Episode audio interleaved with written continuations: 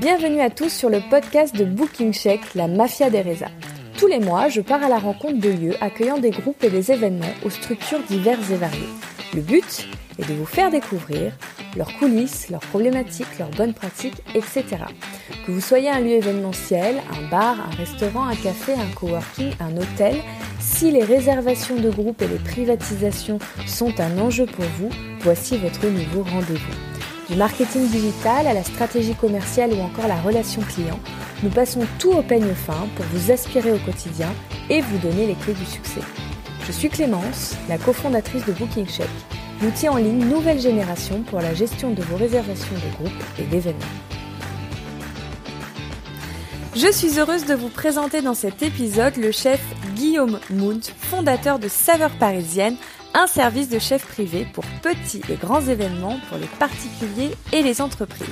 En préparant cet épisode, je voulais vous faire découvrir toutes les bonnes pratiques que Guillaume avait appliquées pour se former à l'aspect commercial de son activité, ce qui n'est absolument pas son cœur de métier au départ puisqu'il est chef, mais pourtant indispensable pour faire de son projet un succès.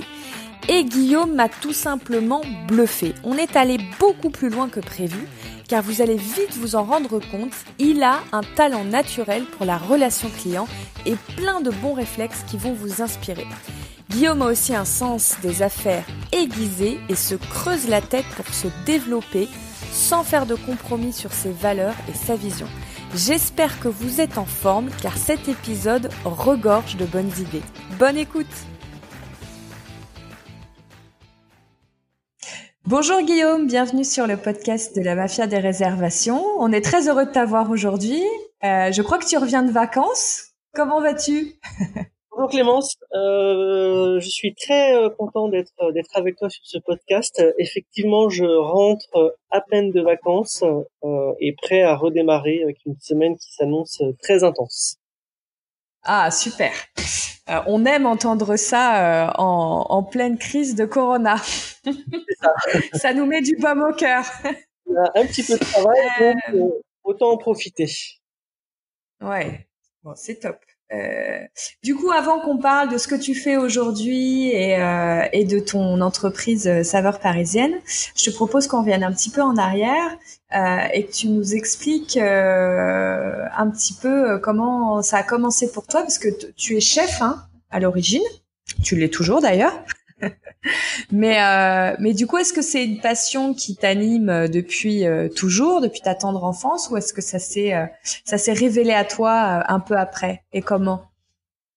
Euh, Alors, effectivement, je suis chef de cuisine et et même avant d'être chef d'entreprise, je suis chef de cuisine surtout. Euh, je suis dans la, la, passion de la cuisine, ça a toujours été euh, depuis ma plus tendre enfance. Euh, j'ai toujours aimé les bons petits plats cuisinés, euh, euh les bonnes choses.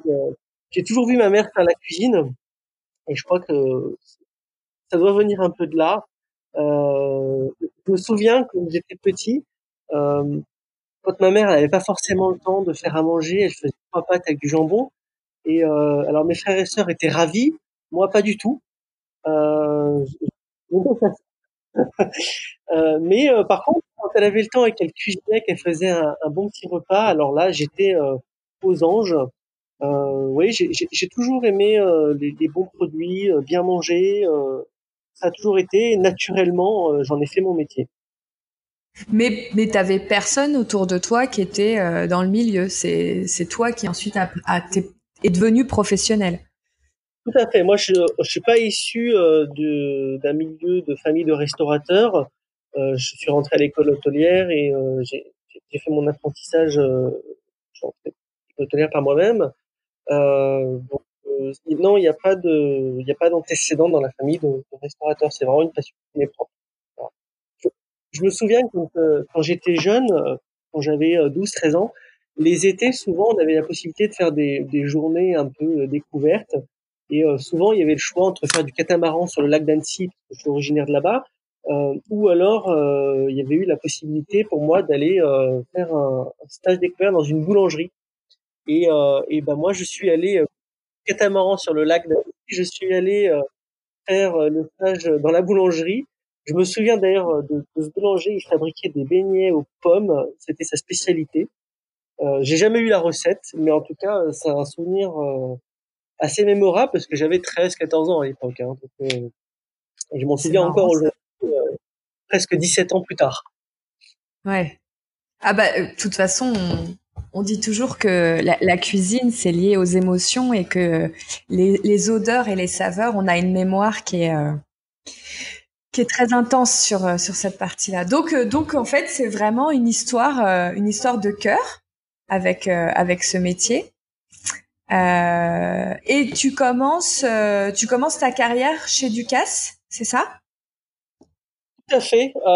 donc, en fait, à la sortie de l'école hôtelière, euh, j'ai euh, plusieurs opportunités qui s'ouvrent à moi. Euh, et en fait, comme à l'époque, je me situais dans le sud de la France, à Saint-Raphaël, j'ai fait mon école hôtelière là-bas. D'accord. En fait, à la sortie de l'école hôtelière, j'ai travaillé en saison dans un restaurant. Et en fait, au tout début de cette saison, le groupe Alain Ducasse, j'avais postulé en fait sur leur site à l'époque, euh, m'avait euh, proposé une place dans les euh, dans les gorges du Verdon. et comme j'étais déjà engagé dans un restaurant de plage et pour pas faire faux bon, j'ai décliné l'offre du groupe Alain Ducasse. Et ils m'ont rappelé deux mois plus tard, à la fin de la saison estivale, pour me proposer une place donc à Paris, au centre de formation Alain Ducasse qui est à Argenteuil. Euh, donc euh, j'ai eu 15 jours, 3 semaines pour euh, quitter le sud et rejoindre la capitale, capitale dont je n'avais jamais mis les pieds, si ce n'est à Disneyland. donc, donc, ça a été voilà, c'était un peu le grand saut. il a fallu 15 jours, 3 semaines pour, pour un appartement, s'installer. Je quittais mes parents. donc donc voilà. Et, est-ce que tu peux nous expliquer un petit peu euh, le, centre de formation du CAS? Parce que je, ne suis pas sûre qu'on connaisse tous bien euh, ce, qui, se passe là-bas. Le, centre de formation Alain Ducasse, c'est euh, alors Alain Ducasse a plusieurs écoles. sur Paris, il en a deux. il y en a une qui est dédiée aux professionnels et une qui est dédiée aux particuliers. celle qui est dédiée aux particuliers, elle est à Paris dans le 16e. Moi, je travaillais sur celle qui était dédiée aux professionnels. Et donc, en fait, euh, il y avait plusieurs modules de formation euh, selon certains thèmes, par exemple cuisine de bistrot, cuisine trois étoiles, cuisine sous vide, euh, cuisine fusion Asie, cuisine déclinée sur des produits, sur la pâtisserie. Donc il y avait tout un panel et donc moi là-bas je travaillais avec les chefs formateurs, je les accompagnais sur les formations et donc en fait ça a été une chance inouïe de travailler dans ce lieu car j'ai pu euh, voir tout le panel, euh, tout ce que pouvait faire Alain Ducasse dans le monde. Euh, au niveau des cuisines, on, faisait des formations pour des groupes de restauration collective sur des budgets qui étaient de 2-3 euros, comme pour des, restaurants 3 étoiles. Et donc en fait, ça m'a permis d'acquérir un, savoir-faire. J'ai vu énormément de choses, participé à beaucoup de projets, et euh, ça, c'est une expérience qui m'a énormément enrichi sur le plan, euh, sur le plan euh, du savoir-faire. C'est comme si tu avais fait un peu un, tour du monde euh, de la cuisine, mais en, restant à un endroit. Tout est venu à toi. c'est ça, en restant à un endroit, j'ai appris, en fait, c'est simple, quand je suis arrivé là-bas, je sortais de l'école hôtelière, et en fait, j'ai, c'est pas que j'ai mis entre parenthèses tout ce que j'avais appris, mais presque, et euh, et, euh, et j'ai découvert euh, et j'ai réappris euh, au sein du au sein de l'école Alain Ducasse mon métier tel que je le pratique aujourd'hui. Ah oui, non mais c'est très intéressant. Et alors et du coup, parce que c'est vrai que souvent quand quand on sort d'école hôtelière, on veut aller travailler dans les grandes maisons, etc. Surtout quand on est on est passionné par son par son art. Euh, toi, le fait d'aller en école, euh, ça, t'attirait. Tu disais, ah, ça va être marrant, euh, ou, ou tu tu t'es dit, testons et on verra bien. Euh, en fait, je me suis dit, c'est une super opportunité parce que on va voir beaucoup de choses. Et puis c'était une manière aussi de mettre un pied à l'étrier dans une grande maison comme celle du Alain Ducasse. Et puis après, je me suis dit, bah, on verra. Euh, ce qui se passera ensuite. Euh, parce que ben, les cuisiniers ont plus d'affinité avec telle ou telle cuisine. et comme là-bas, on fait aussi bien de la cuisine de bistrot que de la cuisine étoilée, que de la cuisine pour des restaurants à thème, je me suis dit que j'allais forcément trouver la voie dans laquelle je voulais aller. Et, euh, et, euh, et, voilà. Et donc je me suis dit que c'était une meilleure opportunité que d'aller directement dans un restaurant étoilé ou dans, un, bistrot. Voilà. Euh, mm. ça me permettrait de voir plus de choses. Et j'ai aucun regret là-dessus. Ah bah t'as eu raison. Euh, et alors du coup, tu dis, euh, euh, je me disais que j'allais trouver ma voie en, ayant la chance de pouvoir voir énormément de choses. Est-ce que ça a été le cas? Est-ce qu'il y a eu des révélations? Oui, déjà la révélation, ça a été le fait que je suis en parfaite adéquation avec ce que fait le chef Ducasse, avec sa cuisine, avec la manière dont sont préparés, transformés, cuisinés les produits. je m'y retrouve complètement. J'ai déjà eu travaillé, fait des stages dans des restaurants où je n'étais pas en adéquation avec la cuisine du chef et c'est difficile de travailler dans un endroit où, ben voilà, on apprécie, c'est pas qu'on apprécie pas, mais euh, on n'est pas en adéquation avec le thème du restaurant. Hein. Et hmm. donc euh, là, je me suis retrouvé complètement, c'est-à-dire que dans le groupe Alain Ducasse, c'est vraiment la place au produit, on le met en valeur, on le sublime, on va prendre le meilleur produit pour le pour le rendre parfait dans l'assiette, euh, sans apporter des fioritures qui ne servent à rien. D'accord. Donc ça, ça a été le premier euh, le, le, la, le premier, la première brique importante. Euh, et est-ce, est-ce que parce que suite suite à tu, tu es passé par Alain Ducasse et ensuite tu t'es tout de suite lancé euh, à ton propre compte, c'est ça?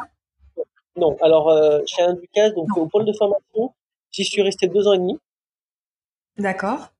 J'ai vraiment eu le temps de voir et de revoir et de re-revoir euh, tout ce qui euh, tout ce qui se faisait. Euh, j'ai pu travailler avec une dizaine de chefs formateurs, ce qui n'est pas rien au quotidien. Alors c'est pas facile. D'une part parce qu'on a dix chefs et donc on a toujours un peu des sons de cloche différents. Donc, mais en même temps c'est une force parce que ça permet d'engranger encore plus de savoir-faire. Et, et, puis au-delà de ça, on fait des rencontres qui sont passionnantes. J'ai vu plein de chefs trois étoiles, euh, à l'époque, il y avait Christophe Saint-Agne, euh, Franck Cheruti du Monaco, du 15 à Monaco, euh, et tant d'autres. Alberto Herraiz, notamment aussi, j'ai déjà rencontré. et donc, tout ça, c'est une force. Et, voilà. et après, au bout de deux ans et demi, euh, groupe Alain Ducasse s'est associé avec un, groupe de restauration euh, et ils ont créé un, une espèce de restaurant euh, d'entreprise euh, haut de gamme, un cabinet d'avocats euh, sur Paris dans le 8e. Et, euh, et donc euh, j'ai vu les, les, préparatifs de ce restaurant, c'est-à-dire les, les testings de recettes, les, les mises en place. et en fait, un an après l'ouverture de ce restaurant, on m'a proposé d'y aller. Et donc j'y suis allé. Et donc là, j'ai pu découvrir euh, les aspects euh, de la restauration dite d'entreprise, ce qui a été très intéressant sur le plan euh, de l'hygiène, sur la façon dont on doit faire quand on est face à un gros volume de couverts. Alors à l'époque, je ne le savais pas, mais aujourd'hui, ça me sert dans mon entreprise, dans mon quotidien. Oui, oui, oui. Enfin, les, les, nos auditeurs vont vite comprendre pourquoi ça te sert, mais moi, je comprends déjà. Euh, ok, et donc, et donc, ça, tu y restes aussi euh, deux ans, et, demi. je, je, gravis les échelons euh, et au bout de deux ans, il y a un deuxième restaurant qui est ouvert. Donc, moi, je travaille un petit peu entre les deux. Et, euh, et puis là, euh, en parallèle de ça, je commence à monter ma petite activité au départ de chef à domicile. Alors, pourquoi chef à domicile? Qu'est-ce qui t'a donné envie de, de faire ça? Alors, euh, en fait, euh, je voulais euh, faire des extras. Donc, ça a commencé en 2014-2015. Je voulais faire des extras euh, sur mon temps libre le week-end, le soir, mais je ne voulais pas être dépendant euh, d'un patron, d'un restaurant ou de telle et telle entreprise. Euh, je voulais être vraiment totalement libre euh, de mes choix et ne pas faire des extras un peu forcés, un peu imposés. Euh, et donc naturellement, je me suis dit, bah, je vais faire des. Et puis j'avais déjà ce goût aussi d'un peu d'entrepreneuriat. Et donc je me suis dit, je vais faire du chef à domicile. Et donc ça a commencé comme ça. L'aventure a commencé comme ça. Et euh, comment je me suis fait connaître Comment j'ai fait euh, Je me suis inscrit euh, sur la plateforme qui s'appelle La Belle Assiette, une plateforme de chef à euh, donc euh, en 2014, à cette époque-là, eux, ils étaient un peu au tout début. Ça venait de se lancer. Ce service euh, sur Paris était vraiment assez prémisse. Et, et, voilà. Et six ans après, d'ailleurs, je suis toujours sur cette plateforme. D'accord. Donc, donc oui, c'est une, une longue histoire avec la belle assiette. Tout à fait. Mais ça, c'est d'ailleurs euh, pour ceux qui nous écoutent, si parfois vous, vous cherchez euh, des chefs pour certaines euh, certaines de vos animations ou autres, ça peut être une idée de d'un endroit où vous pouvez aller fouiller pour trouver trouver des chefs qui vont qui vont vous correspondre. donc, tu commences par la partie chef à domicile. À, quel moment tu te dis je vais je vais faire ça à 100% Alors j'ai commencé euh, fin 2014. Euh, pendant un an, donc j'étais encore euh, dans l'entreprise, dans mon entreprise euh, chez Alain Ducasse. Et euh, pendant un an, donc j'ai, je faisais du chef à domicile. Et, au bout d'un an, bah, j'avais tellement de boulot parce que c'est allé très très vite. Hein, les premiers clients, après il y a le réseau qui commence à se tisser, on en parle à droite à gauche, et puis ça va assez vite. Et puis on se retrouve assez vite dans une spirale infernale où euh, bah, on a son boulot, euh, on va dire du lundi au vendredi, euh, son sa petite entreprise qui commence à, à grandir aussi, et, et, à la fin on travaille 7 sur 7. Et là on se dit il faut faire, il faut prendre une décision, il faut faire quelque chose. Et donc euh, euh, je prends le risque de, partir euh, pour m'y consacrer pleinement à cette activité. Et donc en, fin 2015, euh, voilà, je, je le groupe Alain Ducasse et je me consacre pleinement à mon activité de chef à domicile. Et au départ, tu ne fais que ça. Quand tu quittes Alain Ducasse, tu ne fais que du chef à domicile ou tout de suite tu mets en place la partie traiteur? Alors, je ne fais que du chef à domicile et en entreprise. C'est-à-dire qu'à domicile, on est vraiment chez les clients euh, et dans leur, un, dans leur un dîner euh, euh, ou un déjeuner euh, qui sont pour eux perso. ou alors parfois maintenant, ça se fait de plus en plus, on a des chefs d'entreprise qui reçoivent chez eux parce qu'ils sont dans un cadre un peu plus intimiste. Euh, et, et puis et en entreprise, chef en entreprise, on va faire la même prestation qu'on peut faire à domicile, mais on va le faire en entreprise parce qu'il y a beaucoup d'entreprises qui ont des petites cuisines équipées, qui ont des salles à manger de direction et qui peuvent se permettre de recevoir un chef. Et en plus, toi, avec euh, ton expérience sur les ouvertures de, de restaurants d'entreprise, tu connaissais déjà bien ce monde. Donc, c'était assez euh, simple pour toi aussi, Jean Oui, euh, oui, oui et non, euh, parce que c'est vraiment un autre, euh, c'est vraiment un autre métier. Si on le voit sous cet angle-là, des ouvertures, en fait, c'est comme si j'en faisais une à chaque nouvelle prestation, parce que les lieux sont différents. Euh, les attentes sont différentes sont différentes. C'est pas quel euh, quels euh, outils, même si on fait un débriefing, parfois on arrive, bah, on n'a pas les outils euh, qui étaient prévus au départ, on connaît pas forcément la taille de la cuisine. Parfois on arrive, on a une cuisine de 3 mètres carrés et on a 10 couverts en face. Euh, parfois on arrive et on a une cuisine qui va faire 60 mètres carrés on n'aura que 4 couverts. Euh, donc on voit tout. Euh, et d'ailleurs, ça va faire 6 ans. Ça a fait 6 ans et je n'ai toujours pas trouvé le temps de m'ennuyer. Il n'y a pas une journée qui se ressent. Ça, c'est une bonne nouvelle. plutôt une bonne chose. Euh, ok, donc donc ça commence avec donc chef à domicile, chef en entreprise. Euh, et comment comment ça Est-ce que tu peux nous expliquer comment tu as évolué vers euh, vers ce que tu es aujourd'hui et l'ensemble de tes activités qu'on qu'on détaillera quand tu nous auras expliqué un peu ton évolution? Oui, alors en fait, aujourd'hui, euh, c'est vrai que on se dit traiteur. Alors, je j'aime pas trop qu'on parle de traiteur. Je me considère plus comme un chef privé euh, plutôt que traiteur. Traiteur parfois euh, ça peut souffrir un peu d'une image négative parce qu'il y a beaucoup de, de monde sur ce créneau-là et malheureusement il y a beaucoup de personnes mal intentionnées qui font pas forcément leur métier comme il faut, comme il faudrait. Et euh, donc moi je me considère vraiment comme un chef privé pour tout type d'événement.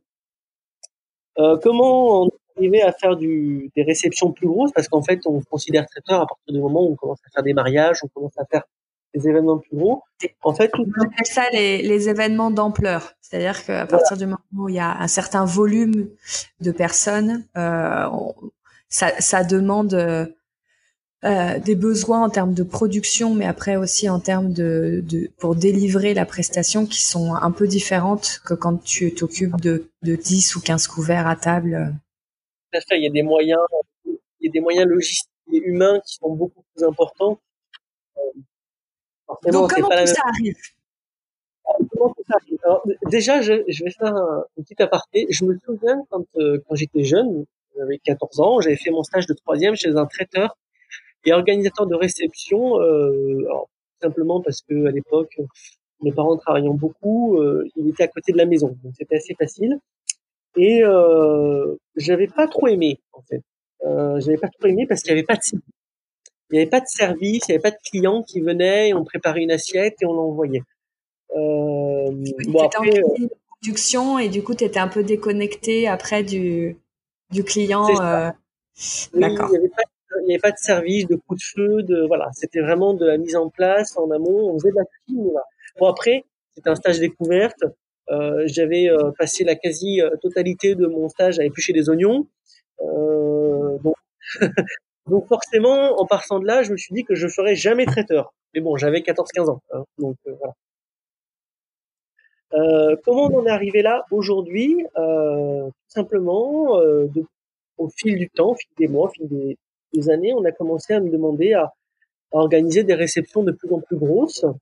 Euh, donc, euh, euh, j'ai réellement en fait appris à envoyer deux couverts, puis quatre, puis dix, puis cinquante, puis cent, puis cinq cents couverts. c'est un métier que restaurateur. C'est une autre mise en place, une autre logistique. Donc j'ai appris mon métier sur le tas parce que finalement moi j'ai cuisinier de restaurant. Oui. Euh, donc j'ai appris, euh, voilà, j'ai appris ça. Euh, mais finalement, quand on envoie deux couverts ou 500 couverts, la logistique va rester grosso modo la même, seul le volume va changer. Donc en fait, on en est arrivé là tout simplement parce qu'on m'a demandé à ah bah vous voudriez pas faire mon mariage, vous voudriez pas faire le baptême de mon fils, vous voudriez pas faire notre dîner de gala. Et mmh. puis ben en fait, petit à petit, ça, ça a grandi comme ça au fur et à mesure. Après, on a aussi euh, pris des initiatives euh, de se mettre sur des sites pour être référencés, par exemple pour faire des mariages, pour cibler ce genre d'activité. Tu peux nous donner des, des noms de sites avec lesquels tu travailles, si ça te dérange pas? Bien sûr. Alors aujourd'hui, on est référencé sur euh, mariage.net et ZenQ, qui sont deux sites spécialisés dans le mariage. Avec qui tu as un trafic intéressant voilà, avec qui j'ai un trafic assez intéressant. Les gens, en fait, euh, sélectionnent leurs prestataires dans la région où ils veulent. Euh, et puis après, donc, ils regardent euh, notre euh, plaquette de présentation, nos menus, notre savoir-faire, les avis d'anciens clients. et, et après, ils peuvent nous contacter de cette manière-là. D'accord.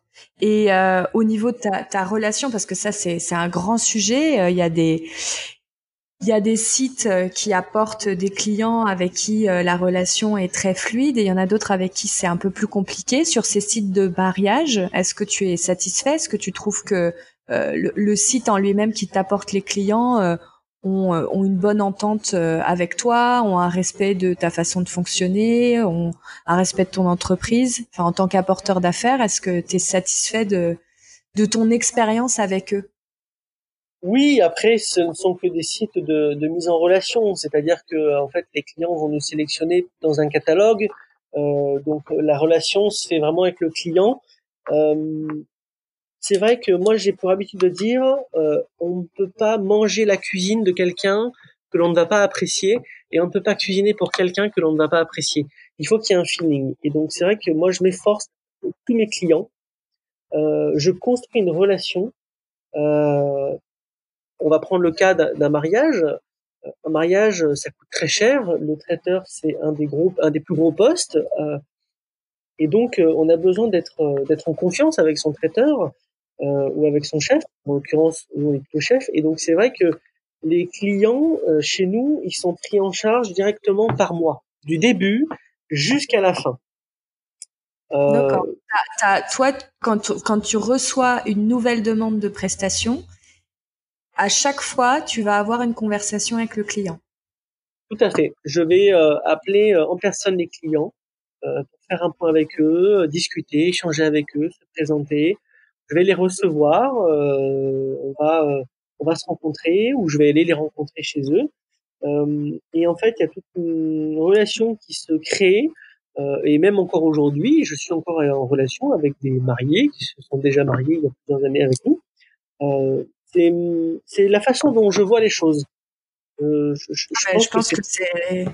Je, pense que ça, ça, ça part de, de, ta personnalité, mais commercialement, euh, c'est une très très bonne façon de faire.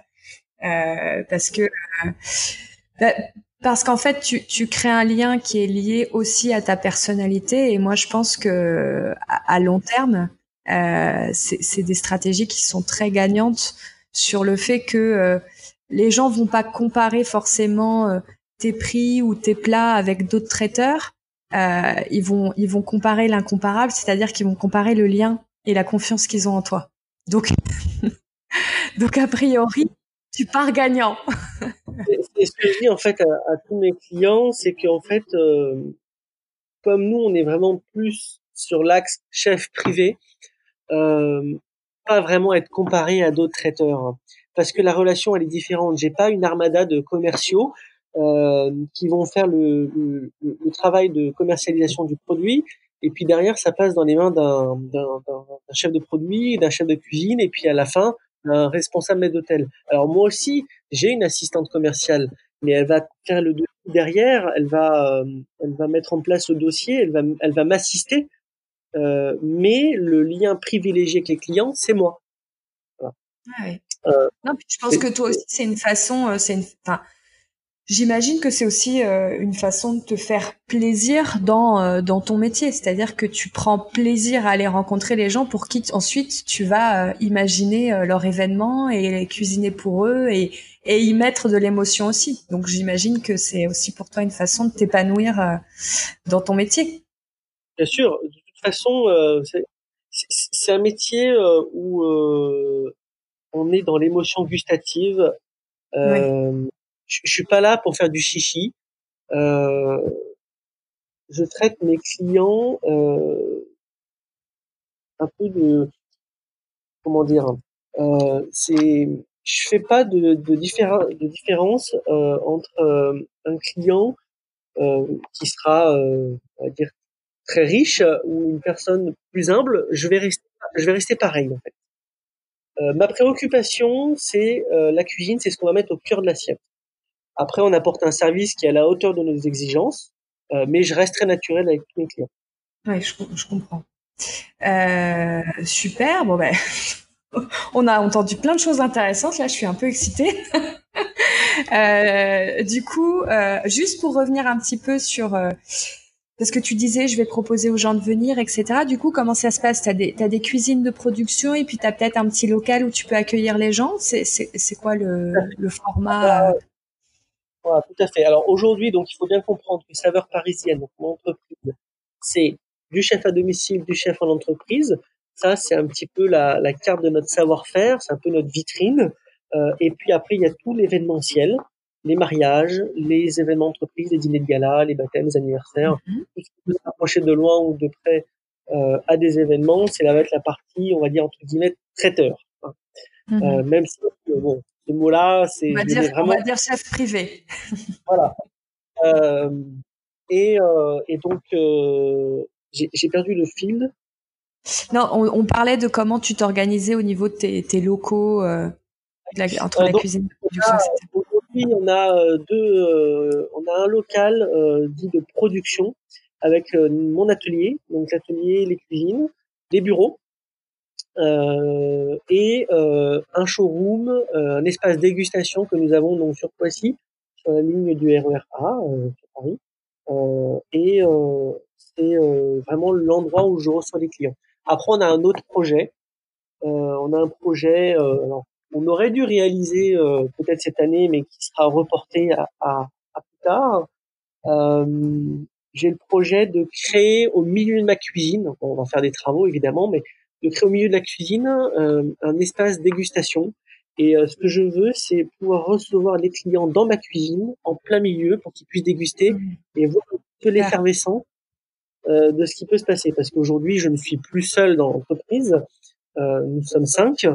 Donc, il y a un peu d'effervescence dans, dans la cuisine. et c'est un lieu que j'aime partager. J'aime recevoir dans ma cuisine les gens. Et donc, on a ce projet. Ça fait ça fait partie de, de, qui tu es, de ton quotidien, et comme tu veux créer un lien euh, avec tes clients, euh, ça, ça fait sens. Mais c'est une très bonne idée. C'est ça ressemble un petit peu à ce que font les chefs avec leur table, euh, leur table du chef qui sont en cuisine, où ils peuvent accueillir des, des tables un peu spéciales.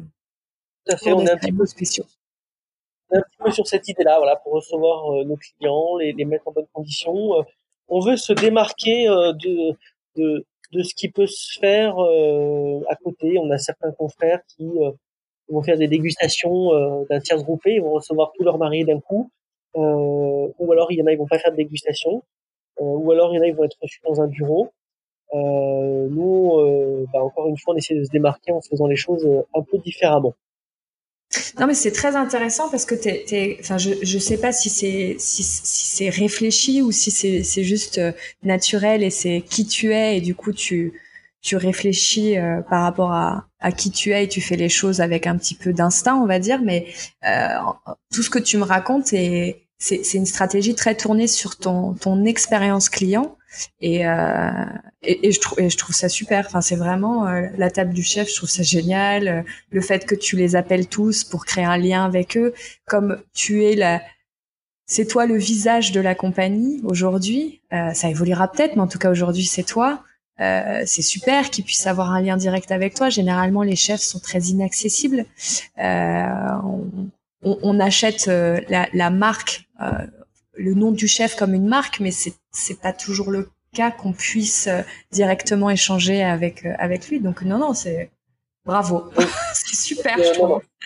C'est important. Les clients euh, ont contact avec moi et le jour de l'événement, euh, j'ai aussi évidemment une équipe de chefs qui, qui est mobilisée sur des événements. Hein. Je ne vais pas vous vous mentir, je, je, ne peux pas être tout seul à faire des événements. Euh, mais les clients, le jour de l'événement, je suis là. Les gens, les mariés me voient, les clients me voient, et c'est important. Ouais. Non mais c'est c'est top. Euh, alors du coup, parce que je reviens un petit peu à ce que tu me disais, tu me dis je, je suis inscrit sur des sites de mariage, etc. Justement, ça m'intéresse parce que tu es parti, euh, donc tu t'étais inscrit sur la Belle Assiette, tu avais commencé ton activité de chef à domicile. Est-ce que juste avec la belle assiette et le bouche à oreille, ça t'a permis de, de créer ton vivier. Euh, Ou est-ce que tu as dû avoir d'autres actions pour, euh, pour te faire connaître, pour, euh, pour, avoir, pour avoir assez de volume de demandes au quotidien? Alors, en fait, j'ai...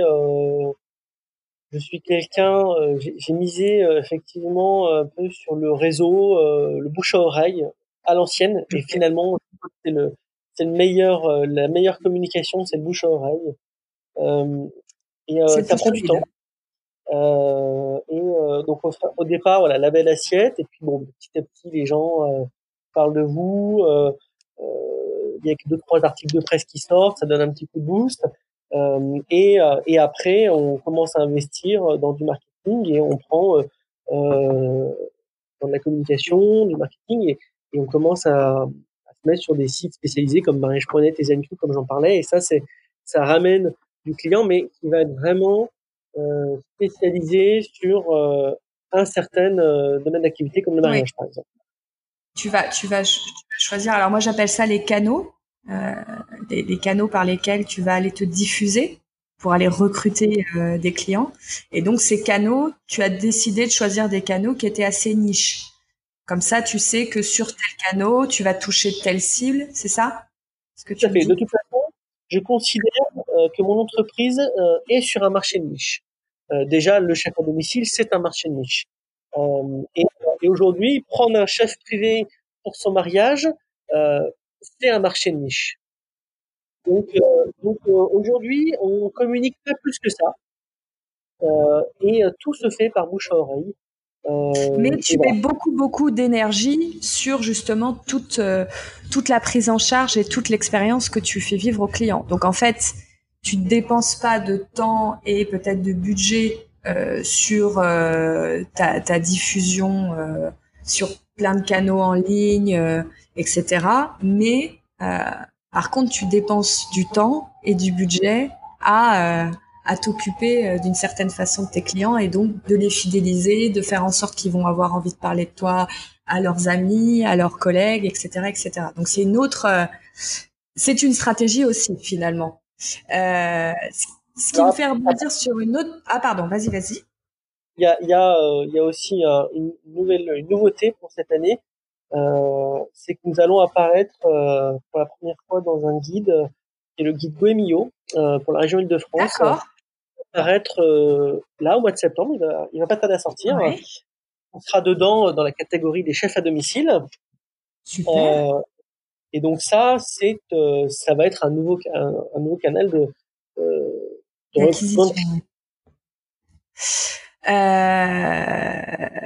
écoute, je ne savais pas, tu m'apprends quelque chose, je suis ravie. je vais aller fouiner sur sur ces histoires. je, je, voulais te demander, justement par rapport à, tous ces sujets un peu euh, commercial, marketing, communication. Comment tu as fait? Est-ce parce que ton, ton cœur de métier c'est de cuisiner? Je, je sais euh, du fait de mon expérience, j'ai travaillé moi avec beaucoup de chefs. Euh, je sais que c'est pas toujours des sujets qui sont simples euh, pour tout le monde, surtout quand euh, on fait plein d'autres choses toute la journée euh, que de faire ça, que de faire du marketing ou du commercial. Donc est-ce que t'as, est-ce que tu, t'es fait accompagner? Est-ce que tu es accompagné? Est-ce que euh, tu t'es formé? Comment comment ça s'est passé pour toi pour appréhender toute cette partie-là? Ou peut-être que tu avais un bon sens commercial euh, naturel. Euh, voilà, ça m'intéresse de savoir comment ça s'est passé pour toi. Alors, en fait, c'est une des raisons pour laquelle j'assure un peu moi-même la, la commercialisation euh, ma propre commercialisation parce que finalement je me vends moi. Euh, donc euh, qui, mieux que moi peut parler de moi? Qui mieux que moi peut parler de mes produits, de ma cuisine, de ce que je fais? Ben, En fait, il y a moi. en fait, le, le côté être bon commercial, je pense que c'est un peu naturel chez moi. J'ai un peu cette fibre-là. Euh... T'es à l'aise? Je suis à l'aise avec le client. Euh, je, je, sais vendre. Euh, je voilà, j'ai une manière de faire aussi, euh, notamment pour mettre en relation euh, les clients. Et, et, ça va avec toute la stratégie dont on a parlé précédemment euh, sur la manière de faire. maintenant, c'est pas si simple que ça. moi, je suis un cuisinier avant tout. Euh, donc au départ, c'est vrai qu'on apprend un peu sur le tas, on tâtonne, on recommence souvent. Des fois, on cherche aussi des outils pour se faciliter la vie. Euh, moi, je suis un cuisinier avant tout, et donc euh, je veux pas passer mon temps derrière mon bureau, mais plutôt dans mes casseroles. Euh, voilà.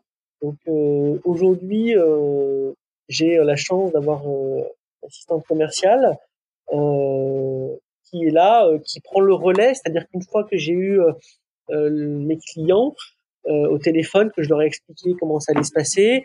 Euh, c'est plutôt elle qui va faire la rédaction du devis et qui va euh, faire un peu le, tout le suivi, un peu logistique organisationnel, qui est, je le reconnais, un peu moins ma tasse de thé. moi, je, je suis quelqu'un, j'adore parler, j'adore échanger avec les clients. mais après, pour ce qui est du reste, le côté un peu informatique, euh, la, partie, euh, la partie administrative, la partie suivi, etc. Euh, c'est pas forcément ok. Euh, mais du coup, sur toute, sur toute ta façon de, comment dire, le, la, façon dont tu as imaginé comment tu accueilles le client quand il fait une nouvelle demande, quand je parle d'accueil, ça peut être un accueil par téléphone, le fait ensuite de mettre en place une visite, de décider d'aller sur tel ou tel canot. Tout ça, ça s'est fait un petit peu naturellement. Tu, tu, tu, as, tu as écouté tes intuitions. Oui, en fait, déjà, euh, la, la, première face, la première chose dont je fais, c'est qu'une fois qu'on a eu le téléphone, client le téléphone, oui. Euh, on, organise une dégustation s'il valide le devis, et euh, je reçois toujours mes clients autour d'une coupe de champagne, euh, de sorte à ce qu'on soit à l'aise, que ce soit bien. J'aime recevoir, j'aime recevoir dans de très bonnes conditions. j'ai besoin, voilà, d'être choyer mes clients qui se sentent un peu uniques, un peu spéciaux, mais sans non plus en faire trop. Hein, le bon vieux commercial à l'ancienne qui sort le champagne pour vendre sa voiture, c'est pas moi. Ça, c'est pas ma façon de faire. moi, c'est vraiment naturel. c'est ma façon. C'était peut-être pas dans une T'es pas dans une stratégie où tu dis je vais leur sortir le champagne comme ça c'est sûr qu'ils vont signer. C'est parce que ça te fait plaisir. Tout à fait, tout à fait. Quand je reçois euh, des fois un fournisseur ou euh, j'ai toujours quelque chose à grignoter, euh, toujours quelque ah bah, chose je vais venir, hein, Guillaume. Hein. Arrête de me dire ça. Hein. avec plaisir. Hein, on te recevra avec grand plaisir. Alors juste pour que vous compreniez, pour ceux qui nous écoutent, c'est que Guillaume et moi, euh, Guillaume fait partie des clients de Booking Check. Donc c'est pour ça je, je, je fais partie de ses fournisseurs et c'est pour ça que je faisais une petite blague parce que c'est pas forcément tout le monde ne sait pas forcément qui, qui est client chez Booking Check. Donc comme ça vous comprenez euh, pourquoi je, je dis euh, je dis à Guillaume si tu sors les grignotages pour les fournisseurs, je vais peut-être venir faire des tours. oui, donc pardon, j'ai bifurqué. On revient au, même avec tes fournisseurs, tu vas avoir cette, euh, ce plaisir de, de, les, de les voir en vrai, de, de partager un moment. Tout à fait, c'est du savoir-vivre, je pense, euh, et c'est important. Sinon, on est déconnecté de la réalité, en fait. Mm. Euh, si on est enfermé dans sa cuisine, euh, voilà. et voilà. Et donc, pour en revenir sur la partie un petit peu commerciale, effectivement, bah, nous travaillons ensemble hein, avec Booking Check depuis quelques semaines, au milieu du confinement, si je dis pas de bêtises ouais. fin de confinement, je ne sais plus trop. Et euh, ça, d'ailleurs, ça a été, euh, j'ai cherché pendant très longtemps, très très longtemps, euh, un outil qui pouvait me faciliter la vie, euh, où je pouvais euh, retrouver dans un seul et même outil à la fois les devis, les clients, les téléphones des clients, mes prestations, parce que forcément, mmh. quand on est la gestion de l'agenda, ouais on a cinq événements organisés euh, par mois, euh, c'est pas pareil que quand on en a une trentaine. Euh, et donc, c'est vrai que Booking Check, ça a été pour moi un outil un peu révélateur. Et aujourd'hui, bah, je ne pourrais plus m'en passer. Hein, c'est oh, c'est merveilleux. Une fois qu'on y a goûté, on peut plus s'en passer. Je suis ravie. euh, mais c'est vrai qu'en plus, comme tu disais, toute cette partie un peu administrative, suivie, c'est pas forcément ta tasse de thé.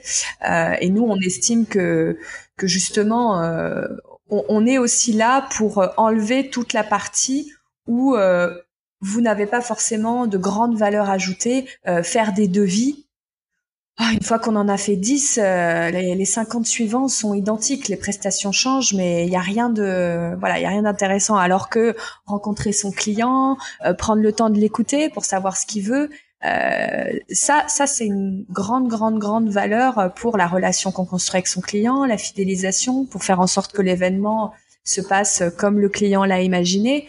et là, vous avez besoin de, vous avez besoin qu'on vous dégage du temps. Donc donc oui, je, je, suis contente que, que, que ça, ça t'ait permis euh, de, de te dégager de toute cette partie où euh, bon, il n'y a pas grand intérêt à y passer euh, beaucoup de temps. Tout à fait. Essaye de faire, donc je suis contente que ça soit dans ce sens-là. Tout à fait. Et d'autant plus que c'est vrai que là, nous, on veut, et on travaille toujours là-dessus, hein, à rendre l'expérience client la plus, comment dire, la plus unique euh, possible. C'est-à-dire que je veux que chaque client, chaque mariage, même si c'est le même menu, euh, je veux que euh, le, la prestation soit euh, différente. Je ne veux pas faire du mariage à la chaîne. je veux vraiment qu'on soit dans la personnalisation et qu'on pousse au plus loin la façon dont on peut organiser l'événement. Du coup, alors c'est intéressant que tu me parles de ça parce que je, je voulais te demander justement euh, quelles sont les frontières de saveur parisienne? Est-ce que toi tu tu t'occupes uniquement de la cuisine et, euh, et, et au-delà de ça, tu, tu, tu renvoies les gens vers d'autres prestataires euh, où ils se débrouillent? Ou est-ce que euh, ou est-ce que tu peux intervenir sur d'autres territoires que que la cuisine? Alors non non aujourd'hui on fait pas que de la restauration.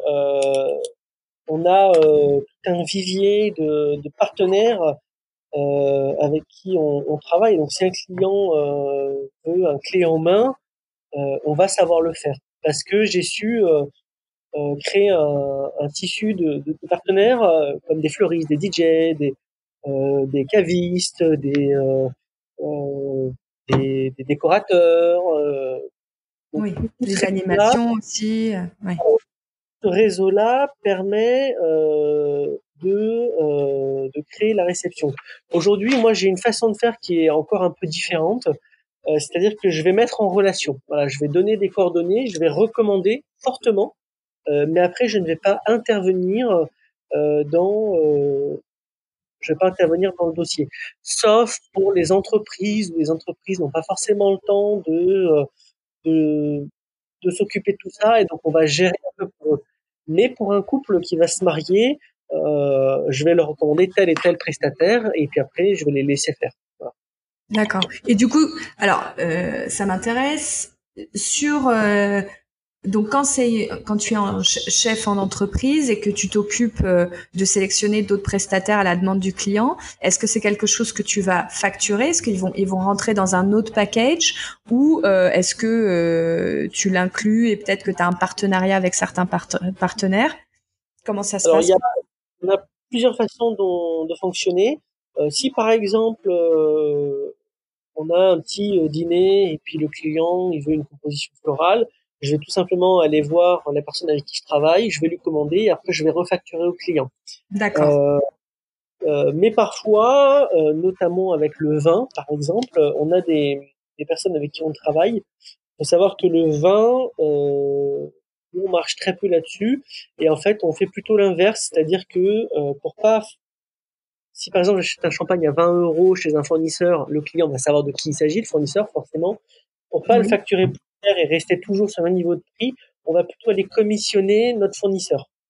Euh, de sorte à et en fait on va lui faire une commission de euh, rapporteur d'affaires de sorte à ce que euh, le tarif pour le client ne soit pas plus haut que doit être. Et du coup, alors à l'inverse, quand tu mets en relation, est-ce que, euh, est-ce que si le client signe avec certains prestataires, est-ce que tu as aussi une, commission? Je, te dis n'importe quoi. Euh, euh c'est un mariage, tu mets en relation avec un DJ, mais ce DJ en définitive, il se, trouve que tu lui envoies quand même pas mal de dossiers tout au long de l'année. Est-ce que vous mettez en place des partenariats ou pas nécessairement? Alors, avec les grosses maisons, j'ai tendance à le faire avec les petits, euh, avec les petites maisons, les petites structures, je ne le fais pas. Par exemple, euh, la fleuriste avec qui je travaille, euh, c'est une petite structure. Euh, je ne demande pas de commission en fait parce que en fait on, on s'échange beaucoup. Elle me recommande beaucoup de son côté, je la recommande beaucoup et, et voilà. Ça, c'est en bonne intelligence. voilà, le, le, business va se faire un peu en fonction de la personne que j'ai en face de moi. Si j'ai euh, en face de moi une personne qui est qui est très business, euh, très entrepreneur, je vais pas hésiter à, à le faire parce qu'il le fera de son côté. Maintenant, voilà, ça va dépendre une fois de plus de qui j'ai en face de moi. Si j'ai le lieu, par exemple, un lieu, euh, euh, d'ailleurs, je pense que tu, tu, vas finir par me poser la question, est-ce que je suis en partenariat avec des lieux? Euh, Je vais tout de suite te répondre que oui, euh, mais avant, euh, avant ça, ce lieu-là, moi, j'ai une commission à leur redonner. donc, si je vais réussir à marier un de mes clients chez eux, bien évidemment, je vais leur demander une commission parce que c'est moi qui sera venu avec mon client. D'accord. Et, et, du coup, euh, parce que est-ce que est-ce que sur certains lieux tu demandes l'exclusivité ou jamais? C'est pas du tout quelque chose qui t'intéresse? Non, et d'ailleurs c'est pas bon d'avoir une exclusivité sur un lieu tout simplement parce que on en est dépendant de ce lieu-là. Et il n'y a rien de plus mauvais pour un business que d'être dépendant de quelque chose. Euh, donc jamais je veux d'exclusivité. Alors parfois, ça peut arriver qu'on est un peu seul. Euh, ça peut arriver qu'on est seul, qu'il n'y a pas de traiteur en face ou euh, qu'il y ait des traiteurs mais qui ne viennent jamais en fait. Euh, soit parce qu'on rafle tous les dossiers ou soit parce que le traiteur en face est trop cher.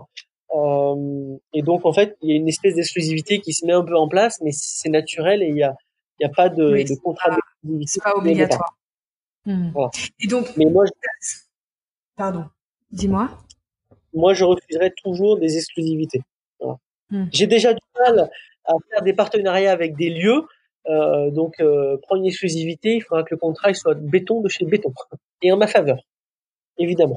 Euh, non, et puis même pour un lieu, parce que nous, tu le sais, euh, et toi aussi, hein, tu travailles avec plein de lieux, nous aussi on travaille avec plein de lieux événementiels. Je pense que quand on est un lieu dans lequel on accepte de faire venir des prestataires, chaque client peut avoir des goûts et des envies différentes. C'est peut-être aussi se fermer des portes, se fermer des potentiels marchés que d'être en exclusivité avec un seul prestataire, surtout sur la nourriture où bah, c'est quand même très très émotionnel. Donc euh, je trouve que c'est pas évident pour un lieu, euh, même même pour un lieu, je ne pense pas que c'est forcément euh, une bonne idée toujours de se de se cantonner à un seul prestataire. et du coup, juste pour pour revenir, je, tu, tu, nous l'as dit, je crois rapidement, mais tu me disais que si le lieu euh, t'intègres à ces plaquettes commerciales, etc. Bref, t'apportes du business. Toi aussi, parfois, tu reverses des commissions à certains lieux. Ça va dans les deux sens.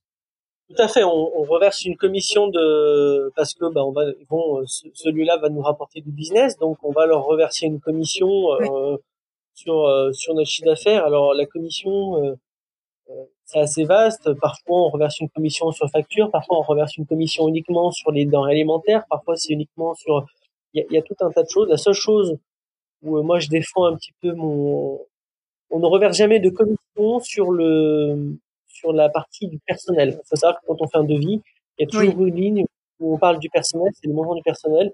On ne gagne jamais d'argent sur du personnel, c'est une dépense pure et dure, et donc on ne reversera jamais de commission sur le personnel. Sinon, nous, on en déficit. Oui, bien sûr. Ah oui, je me, posais une question euh, quand tu fais euh, quand tu fais chef à domicile. Alors, quand tu vas chez des particuliers, c'est peut-être plus simple euh, parce que les cuisines des particuliers sont peut-être plus ou moins bien équipées. Mais je me posais la question quand tu es chef en entreprise, ou d'ailleurs tu le disais au début, hein, c'est un peu la roulette, tu sais jamais trop sur quoi tu vas tomber. Est-ce que tu as dû t'équiper pour avoir un, minimum de matériel mobile pour pouvoir bah, ensuite euh, euh, avoir tous les éléments en main pour pouvoir euh, délivrer un certain niveau de prestation? Oui, on est un petit peu équipé. on a après on fait toujours un petit point avec les clients. Dans 99% des cas, ils ont au moins une plaque de cuisson. Et dans 90% des cas, ils ont un four. Euh, c'est c'est la seule chose dont on demande. Mal. Après, s'il n'y a pas de four, on peut toujours louer des étuves euh, ou ramener un petit réchaud s'il n'y a pas, mais voilà. Donc euh, s'équiper, non, il n'y a pas, j'ai pas eu un gros besoin de m'équiper. J'ai évidemment du matériel professionnel, j'ai euh, mon camion frigorifique, j'ai des caissons isothermes pour me maintenir au froid quand on est sur site, mais j'ai pas eu besoin d'investir dans beaucoup de matériel quand on doit se déplacer chez des clients. Donc ça a plus été, tu as eu besoin de t'équiper pour avoir euh, une cuisine de production euh, qui, qui, qui corresponde à tes, à tes besoins et euh, être équipé pour toute la partie transport. Tout à fait. Aujourd'hui, on a un laboratoire euh, qui est quand même euh, à la pointe hein, en termes de, matériel. On a les fours dernier cri, on a des un piano dernier cri, on a un outil qui s'appelle le Vario Cooking, qui est une espèce de sauteuse intelligente euh, qui est créée par Rational. Euh, on a euh, on a des Thermomix, on a euh, en fait on a tout. On a tout, on est très bien équipé pour une petite maison comme la nôtre. c'est énorme. J'ai d'ailleurs mes collaborateurs en cuisine qui me le disent. On n'a jamais vu autant d'équipement dans une dans une maison comme comme la nôtre. et donc, mais ça c'est c'est une force. Hein. Si on veut faire du bon travail, eh ben il faut des bons outils. Oui. Ça ne va pas, l'un ne va pas sans l'autre. Sûr. Ça c'est, je, je le répète souvent, ça, ça fait aussi partie de mes de, mes grands de mes grands messages. Équipez-vous, équipez-vous, équipez-vous, peu importe votre métier, votre cœur de métier. Euh, ayez, ayez les bons outils à votre disposition parce que sinon ça va être euh, très compliqué. Euh... les, les, les, investissements sont lourds dans nos métiers parce que c'est vrai qu'il faut des véhicules frigorifiques, il faut des fours. Le moindre four coûte, coûte à minima 9-10 000 euros. Euh, un labo, ça coûte très très cher, ça s'amortit, mais ça coûte très très cher. Donc il faut il faut faire très très attention. Euh et du coup, je, je, je, vais repartir un peu sur, euh, puisqu'on on, reparlait un peu euh, business euh, avec euh, tout ce qui est amortissement, etc. Parce que tu disais, oui, on, a, on est très bien équipé pour une petite maison, etc. Est-ce que tu peux nous donner quelques chiffres clés pour comprendre un peu ton activité, par exemple, euh, hors Covid, hein, parce qu'évidemment, ça fausse un peu tout, mais en, de, sur, sur une, des périodes sans crise. T'es sur quel rythme? T'as combien d'événements par mois euh, Si on le lisse sur l'année, hein, parce que j'imagine que t'as une saisonnalité, évidemment, mais euh, en moyenne, t'es es, dans quelle fourchette? En moyenne, par an, euh, on réalise entre 15 et 20 mariages. on a pour d'ailleurs pour motif de ne faire qu'un seul mariage à la fois.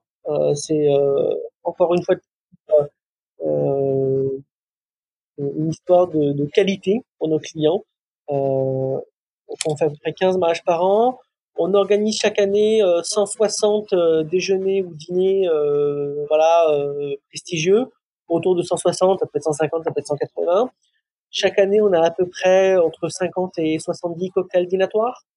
Et on a chaque année une bonne dizaine de gros événements d'entreprise, des gros gros, des grosses grosses soirées. Euh, grosse soirée, c'est plus de 300 personnes on a une dizaine. Voilà. Donc euh, euh, si euh, voilà, ça fait un peu de travail tout ça. oui. Si je me trompe pas, ça fait à peu près, ça fait à peu près entre 200 et 250 événements chaque année. Voilà. Oui. Mais un événement bien pour deux personnes c'est ça. Euh, après, après le, le, volume de personnes est très variable au vu de tes, des différents services. Pareil, au début de l'épisode, tu disais que pour se faire connaître, tu t'étais euh, diffusé sur différents canaux. J'aimerais bien savoir aujourd'hui, euh, pareil aujourd'hui, euh, sans, trop prendre en compte la crise Covid qui, j'imagine, biaise un peu les choses, mais quels sont tes canaux principaux de de demande? Par, par où arrivent tes clients? Parce que donc tu disais que le bouche à oreille était important pour toi, mais en gros, si on devait faire un camembert dans les grandes lignes de d'où arrivent les demandes, c'est quoi les grands axes de euh, pour la partie euh, mariage, donc euh, c'est vraiment sur les sites de référencement. pour les chefs à domicile, on va dire que 40% c'est la belle assiette et le reste c'est le réseau personnel.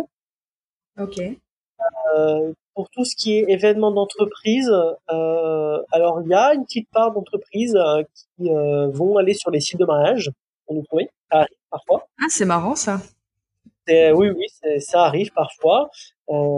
et après, non, sur, par contre, sur ces entreprises-là, c'est principalement du, du bouche-oreille du réseau. Par exemple, parfois, j'ai des maîtres d'hôtel avec qui je travaille, qui connaissent beaucoup de monde, beaucoup d'entreprises, parce qu'ils ne travaillent pas que pour moi, et donc parfois, ils connaissent des clients et ils vont euh, bah, nous recommander euh, pour euh, l'organisation de certains événements. Et donc, donc voilà, ça marche comme ça. Et on a une dernière, un dernier canal. bon après on a aussi les agences. J'en parle très peu parce que parfois on a, par exemple, je pense à Sophie de Pépitari oui. qui va pouvoir nous appeler pour quelques événements, mais c'est pas la majorité de nos événements. Euh, J'ai aussi dans cette catégorie-là, des fois, euh, avec d'autres collègues chefs, on s'envoie les prestations, on s'envoie des clients si on peut pas les faire. Donc il y a aussi un peu de un peu ça. Mais le, dernier canal, c'est euh, on a une personne euh, chez nous qui bah, qui est externe, mais qui s'occupe de tous les marchés publics. Donc cette personne-là s'occupe de trouver des marchés publics, me les présente. Si c'est un marché intéressant, on répond. et, et après, ben, on voit si on gagne ou si on perd le marché. Alors ça, c'est intéressant. comment ça se passe? Tu, c'est une personne qui t'a démarché ou c'est toi qui as trouvé cette personne Comment ça s'est passé? Comment tu t'es retrouvé à faire ça? Alors, je, fais partie d'un, BNI. je pense que D'accord.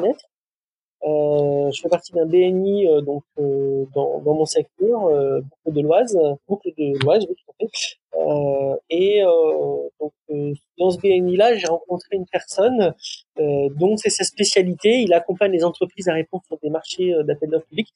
Et, et donc c'est je le rémunère pour ça. Hein, il est il a. C'est une commission ou c'est un frais fixe? Alors il y a euh, un frais fixe qui euh, qui est un abonnement euh, et lui après il s'occupe de faire les, les, dossiers et il touche une commission de succès. Ok. Voilà. Qui c'est un pourcentage qui va dépendre un peu du montant de la prestation. Oui.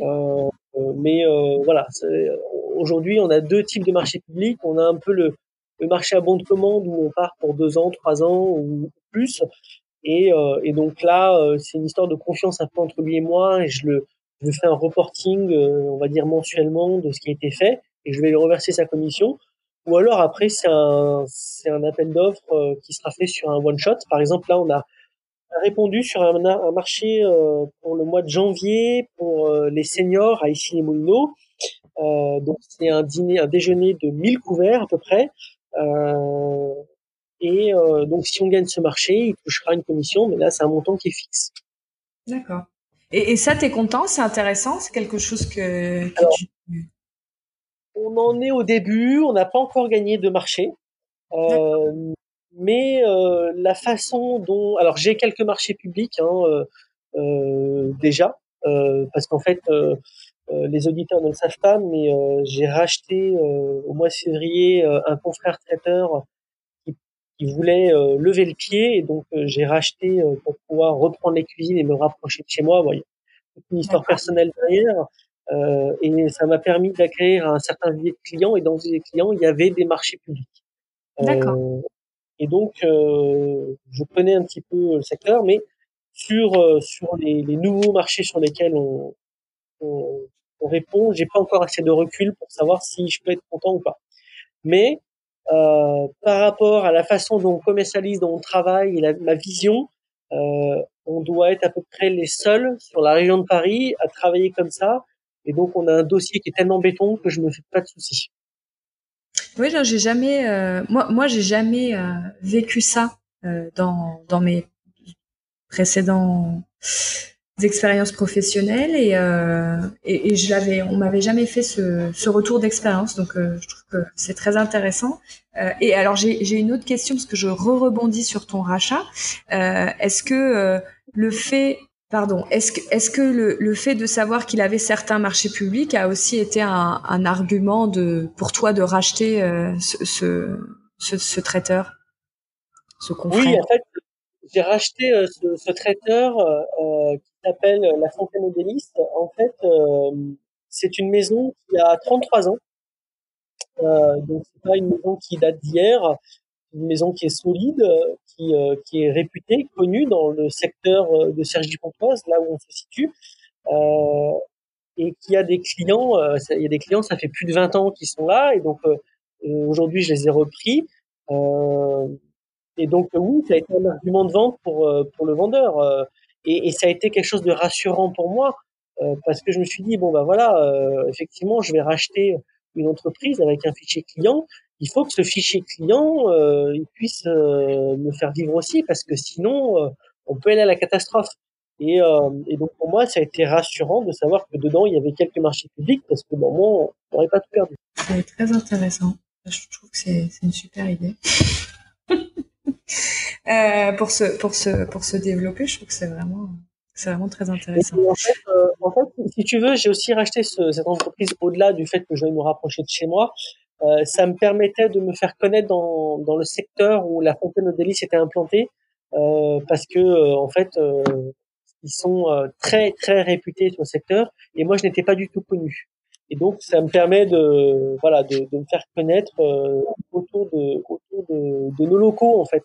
D'accord. Et, et, du coup, j'imagine que le fait que ça soit pas forcément une marque, enfin c'est une marque d'indépendant, euh, le prix du coup peut être intéressant parce que quand on quand on entend les rachats dans la presse, etc., on, est toujours sur des, des gros rachats.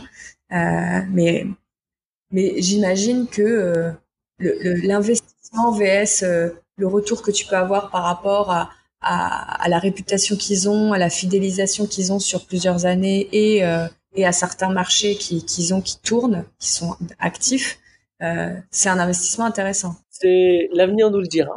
L'avenir nous le dira. Bon, alors on, on te posera la question. il faut pas, il faut pas oublier que euh, j'ai signé chez le notaire un mois avant le Covid. Donc là, ça situation exceptionnelle, mais non, je suis très content de cet investissement. Il n'y a pas de, il y a pas de souci. Euh, euh, ça démarrait très fort. Hein. On avait tous les clients ont joué le jeu et m'ont fait confiance au début. Hein. Pendant un mois, on a cartonné. J'ai même fait 30% de plus de chiffre d'affaires que l'année dernière. Donc ça veut dire que les clients étaient au rendez-vous au mois de février et, et n'ont pas lâché parce que ça a changé de propriétaire, parce que l'ancien propriétaire était un peu était un peu comme moi, c'est-à-dire qu'il il jurait que par le chef de cuisine. Donc euh, c'est un métier, euh, voilà. Donc euh, on verra, mais aujourd'hui non, tout, va bien se passer. je pense que à partir du mois de septembre, ça, va reprendre. Magnifique. Et, du coup, parce qu'on on parlait, on a légèrement évoqué la fidélisation. Est-ce que, est-ce que toi, tu as un, retour des clients assez régulier? Bon, hors mariage, j'imagine, où c'est, c'est un événement, mais sur tes clients entreprises, euh, même sur certaines familles qui peut-être ont l'habitude d'utiliser tes services pour des événements ponctuels, familiaux. Est-ce que tu as, pas mal de, de retours ou c'est quand même difficile de fidéliser? Euh, non, fidéliser finalement, euh, moi j'ai la chance d'avoir un de clientèle qui sont très très fidèles. Euh, J'en ai, ça fait des années euh, que euh, je travaille pour eux. Euh, j'ai des familles entières où euh, j'ai les oncles, les frères, les enfants. Euh, et donc, euh, et donc voilà. Après, les retours de clients sur des mariages, c'est un peu plus difficile d'obtenir parce que bah, derrière, ils s'envolent en, voyage de noces, donc c'est un peu plus difficile. Mais on va dire que le noyau dur, qui est quand même mon activité principale, c'est le chef à domicile. J'ai, ça fonctionne un petit peu, c'est presque du privé en fin de compte, clientèle assez haut de gamme. Et donc, euh, et donc euh, la, façon dont, je sais pas si tu vois ce que je veux dire, mais la façon dont, dont c'est fait, euh, c'est, les clients vont me recommander et parfois on peut tomber sur quelqu'un de très connu qui sera dans la politique ou dans, le show business. Et donc on n'a pas le droit de décevoir. Et donc, et donc en fait, il faut, être toujours pareil. Il faut être constant au niveau de la qualité. Dans sa qualité. Donc, t'as pas forcément de stratégie de fidélisation. Euh, tu, tu, tu, tu essayes euh, simplement, euh, enfin ce qui est déjà pas mal, hein, mais euh, d'être constant sur tes prestations, de traiter tout le monde de la même manière, de, de toujours avoir une qualité irréprochable, que ce soit en cuisine, au niveau du service, etc. Et c'est la façon par laquelle les clients, c'est la satisfaction client qui, qui fidélise en fait. C'est ça. C'est ça. En gros, qui même me suivent. Euh, j'ai un, de mes clients qui m'avait dit une fois, euh, euh, au-delà de mon talent, au-delà de voilà, il dit vous avez beaucoup de talent, vous avez une personnalité euh, attachante, euh, vous êtes touchant et votre côté naturel fait qu'on a envie de travailler avec vous. Et donc ce client-là, voilà, euh, c'est, euh, j'ai travaillé qu'une nombreuses années. Euh, bon après j'ai arrêté, mais c'est autre raison. et donc voilà. Donc c'est pour ça que là, non, j'ai pas de stratégie de, de pour fidéliser les clients.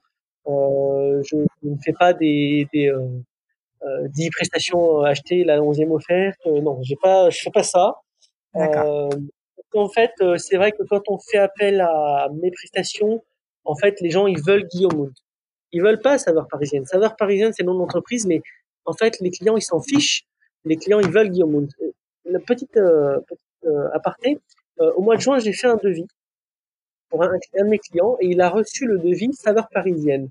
il m'a dit, mais saveur parisienne, c'est vous, parce que moi, je veux pas saveur parisienne, je veux Guillaume Mais je dis non, saveur parisienne, c'est mon entreprise, c'est moi. Mais en fait, les gens ont tellement l'habitude de m'appeler par mon prénom Guillaume, ils ont tous mon portable, que voilà, ils veulent Guillaume Ils veulent pas, euh, si euh, pour un chef à domicile, j'envoie euh, un de mes chefs, c'est compliqué. Alors, ils peuvent l'entendre parfois quand ça m'arrive, comme tout le monde, être malade, et pour, oui, pour pas pour l'agenda, parfois aussi, s'il y a s'il y a deux événements qui se croisent, ça peut être un peu compliqué. Ça peut arriver.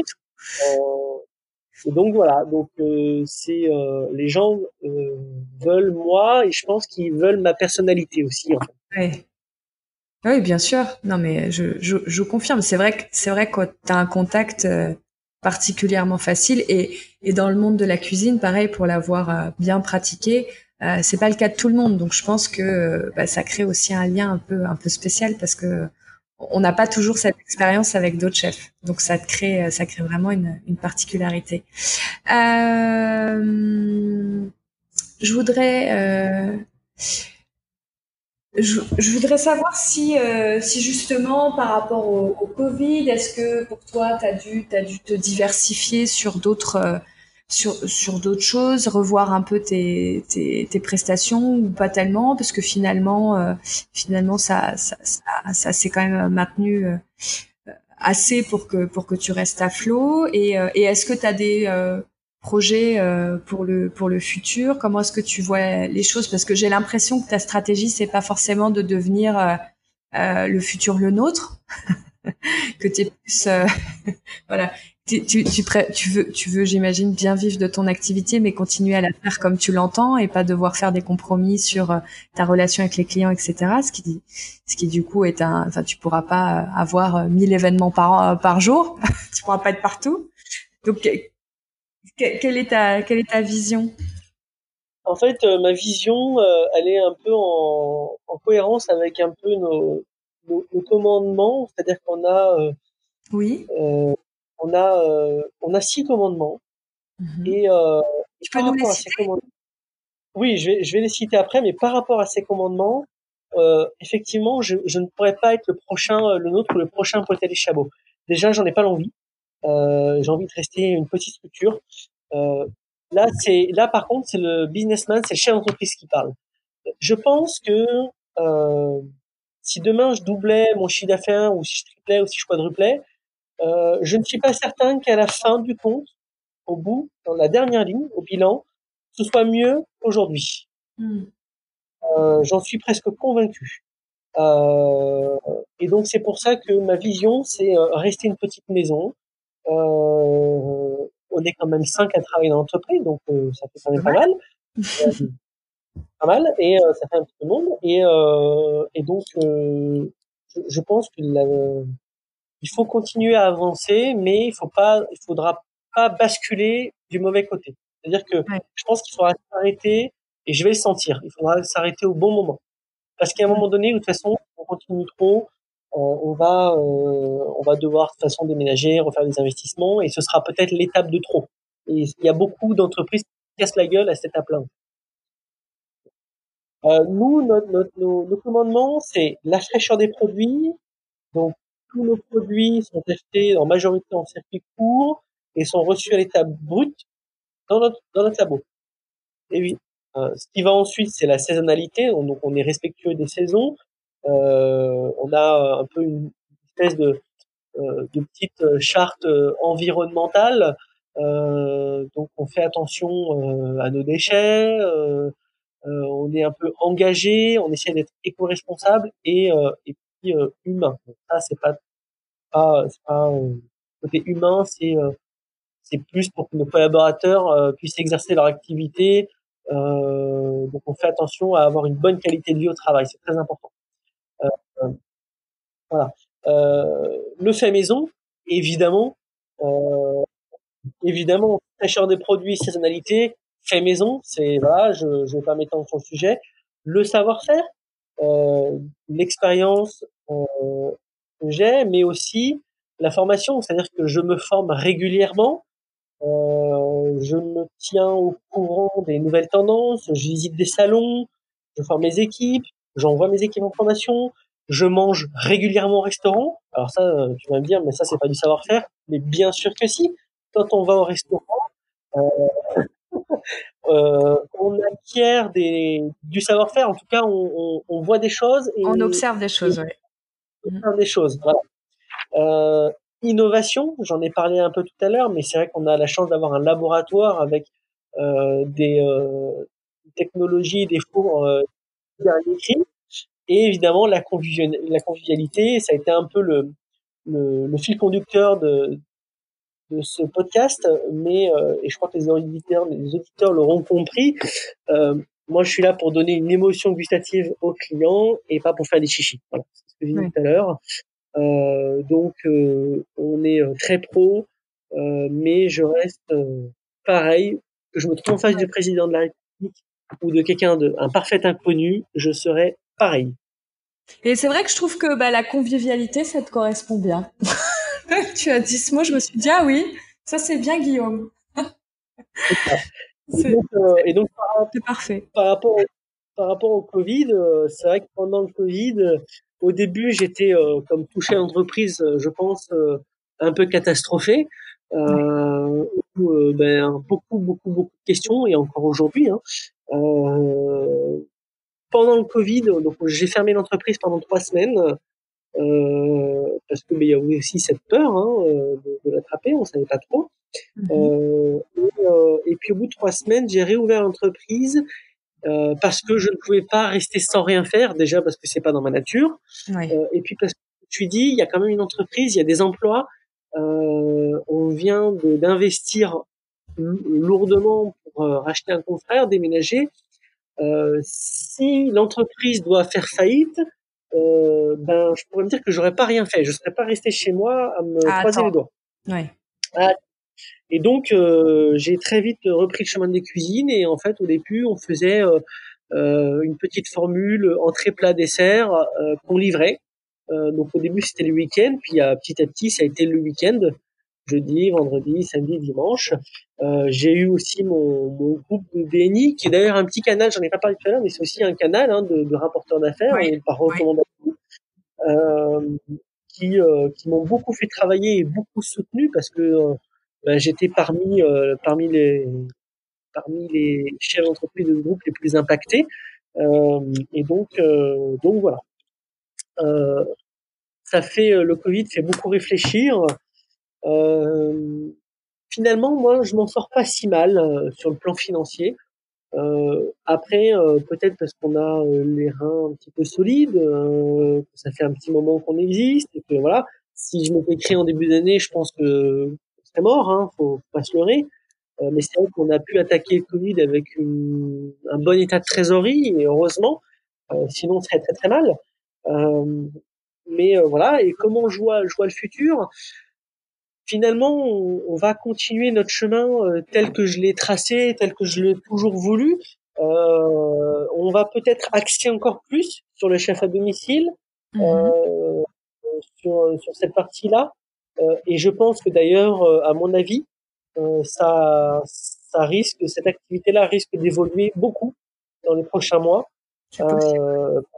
parce que les gros événements euh, bah, ça va être compliqué. Hein, euh, va y, oui, il va y euh, avoir un, ralentissement, c'est sûr, en tout cas pour l'instant, des gros événements. Donc, euh... Les entreprises n'auront pas forcément les budgets pour organiser des gros événements parce que tout le monde a été impacté et donc tout le monde va faire très attention à, mm. à, leur, à leurs finances. Donc voilà. mais pour l'instant, c'est vrai que moi, je suis plus dans l'observation je ne fais pas une stratégie à 2, 3 ans, 4 ans, 5 ans. Je suis dans l'observation. On va voir comment se passe 2020, comment va se passer 2021, et puis après on verra. Mais avec une certaine confiance, parce que tu me disais quand on a commencé euh, l'épisode que euh, tu t'attendais à un mois de septembre où vous alliez quand même, euh, vous alliez pas vous tourner les pouces. Tout à fait, tout à fait. par exemple, ce week-end-là, nous avons un mariage samedi, un mariage dimanche, et dimanche, en parallèle, nous avons aussi un, un, un, un brunch pour 60 euh, personnes. Ouais. Euh, et, euh, et donc quand je vois un petit peu ce qui se présente sur sur Booking Check, du coup sur sur le planning, on a déjà des petites choses qui se présentent. le 5 septembre, j'ai un chef à domicile. Le 4 septembre aussi, j'ai une réservation à la Belle Assiette hier soir. Euh, j'ai un club de foot euh, qui m'a commandé euh, un événement pour le 5 septembre. On a les pompiers du Val d'Oise qui est en marché public. On a des, on a un événement le 12 septembre. On a, on a un mariage le 12 septembre, le 26 septembre. Donc le mois de septembre s'annonce bien. Alors il faut savoir que chez moi, dans l'entreprise, j'ai deux mois forts dans l'année où on fait les plus gros chiffres d'affaires, c'est juin et septembre. D'accord. Donc je pense que septembre cette année sera bien et après on verra. Je, en fait, nous habituellement, on a une visibilité sur deux, trois mois. Euh, là, on est plutôt à, on était pendant le Covid à trois jours de visibilité et là, on, est à 15, voilà, 15 jours, un mois, pas plus. Ouais. c'est à peu près les tendances. Euh, c'est les tendances. C'est important en tant que chef d'entreprise de rester positif euh, parce que si moi-même je me les équipes elles seront pas rassurées, ils seront pas déjà qu'ils sont pas bien. Et même pour les clients aussi. Pour les clients et donc il faut rester il faut rester vaillant et il faut faire preuve de euh, de convivialité. voilà. non, il faut être résilient. Il faut être résilient. Oui. je suis complètement d'accord. Euh, si on veut te joindre, le, le meilleur moyen, c'est d'aller. Euh, alors, il y a ton site internet, saveurparisienne.fr ou .com? Alors, www.letraiteur-paris.fr. Ah, euh, alors, c'est pour des questions de référencement qu'on a fait ça. Euh, voilà, euh, Et après, il y a, sur Instagram, tu as un compte Guillaume Munt. Je, je, mettrai évidemment, il y aura ton prénom et ton nom en titre de l'épisode, etc. Donc, ce sera très facile de te trouver sur Instagram. Voilà. sur Facebook, Saveur Parisienne. Ok. Et après, sur euh, la belle assiette, vous avez aussi euh, donc euh, des menus. Profil. et, tu es sur LinkedIn aussi? Je suis sur LinkedIn, Guillaume okay. et Saveur Parisienne. Super. et voilà, et après, tout simplement, mail et téléphone. Magnifique. De toute façon, euh, en commentaire, on, remettra tout ça pour que pour qu'on puisse te trouver facilement. Guillaume, ça a été un plaisir de passer ce moment avec toi. Moi, j'ai appris plein de choses. Euh, J'espère que nos auditeurs euh, vont être grandement inspirés par euh, tout ce que tu mets en place. Et puis, eh ben, on te souhaite le meilleur pour la suite.